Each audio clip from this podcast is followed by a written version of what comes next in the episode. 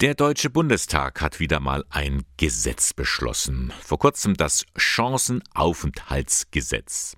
Was ist das eigentlich? Nun, das 18-monatige Chancenaufenthaltsrecht, das sollen Menschen erhalten, die seit fünf Jahren geduldet sind, gestattet oder mit einer Aufenthaltserlaubnis in Deutschland gelebt haben. Erleichtert darüber ist auch Angela Müller. Sie ist Beraterin bei der Caritas Kreisstelle Eichstätt. Wir haben ja schon länger gezittert, das war ja im Koalitionsvertrag schon benannt und wir haben immer darauf gewartet, dass es endlich vorangeht.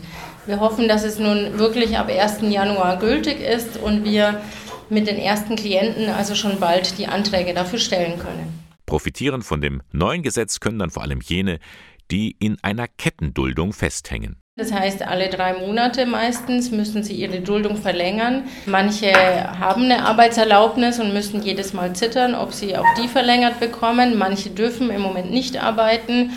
Und es ist einfach eine unglaublich hohe psychische Belastung für diese Menschen, weil sie nie wissen, wie es weitergeht. Für die, so hofft die Caritas, gibt es nun tatsächlich eine Chance. Viele sind schon auf dem Arbeitsmarkt verankert und können sich jetzt ein neues Leben aufbauen.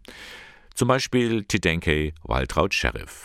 Die 26-Jährige stammt aus Sierra Leone und lebt mit ihrem Mann und ihrem fünfjährigen Sohn schon seit einigen Jahren in Eichstätt.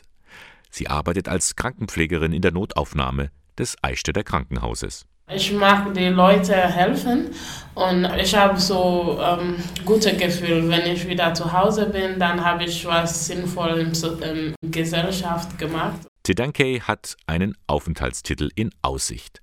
Ihr Mann aber muss ständig bei der Ausländerbehörde seine Duldung und seine Arbeitserlaubnis erneuern. Mein Mann jetzt muss jede drei Monate Ausweis wechseln.